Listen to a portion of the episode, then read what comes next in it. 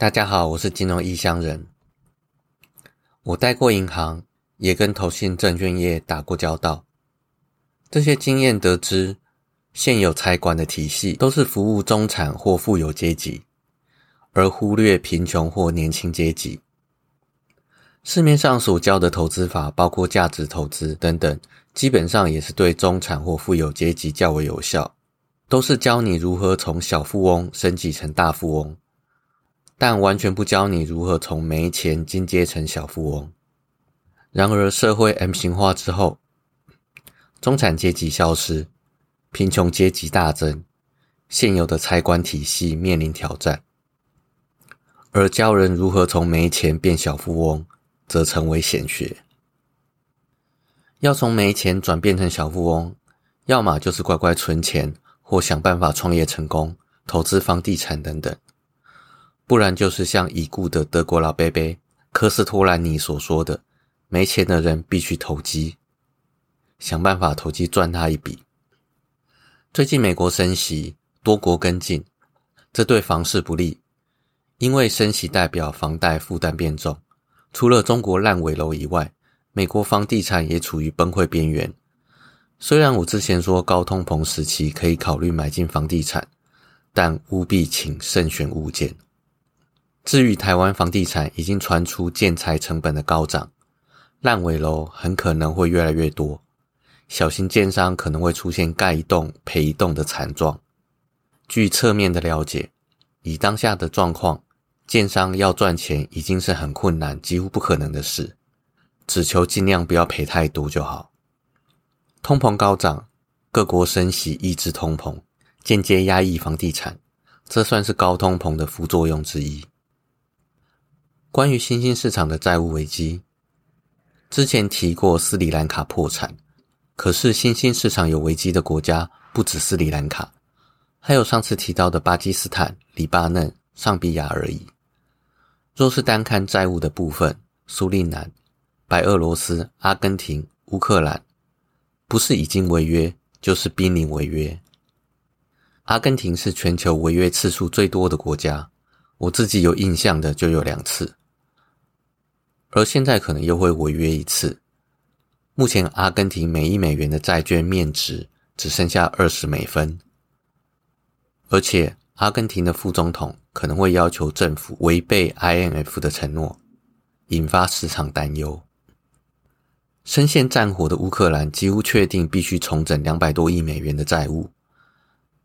单是战争不知道会持续多久，就足够让投资人担忧了。更何况，乌克兰一间国营企业上周要求冻结债务两年，难免会引发投资人不好的联想。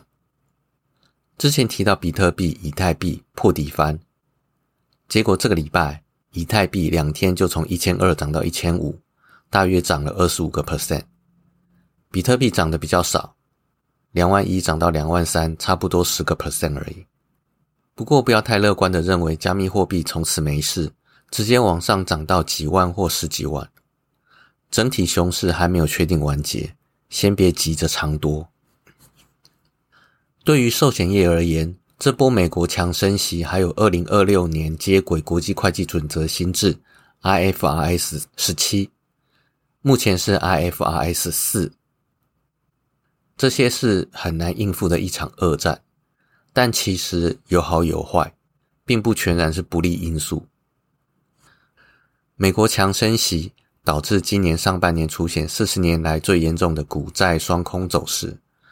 让寿险公司的操作空间更为缩小，投资获利更为受限。像是寿险公司资产配置以长天期的固定收益资产为主，像是债券，而提高利率本来就会压缩债券价格，这是寿险公司净值减少的主因之一。但好处是。寿险公司手上有许多高利率的保单，压力也会因此而减轻。至于这阵子传得沸沸扬扬的寿险业净值下跌的情况，寿险工会的说明，除了刚刚提到的升息压缩债券价格以外，还有就是现有会计准则 IFRS 四不足以完全表现出升息对寿险公司的注意，所以会计报表上表现出来的状况会比实际上还要差。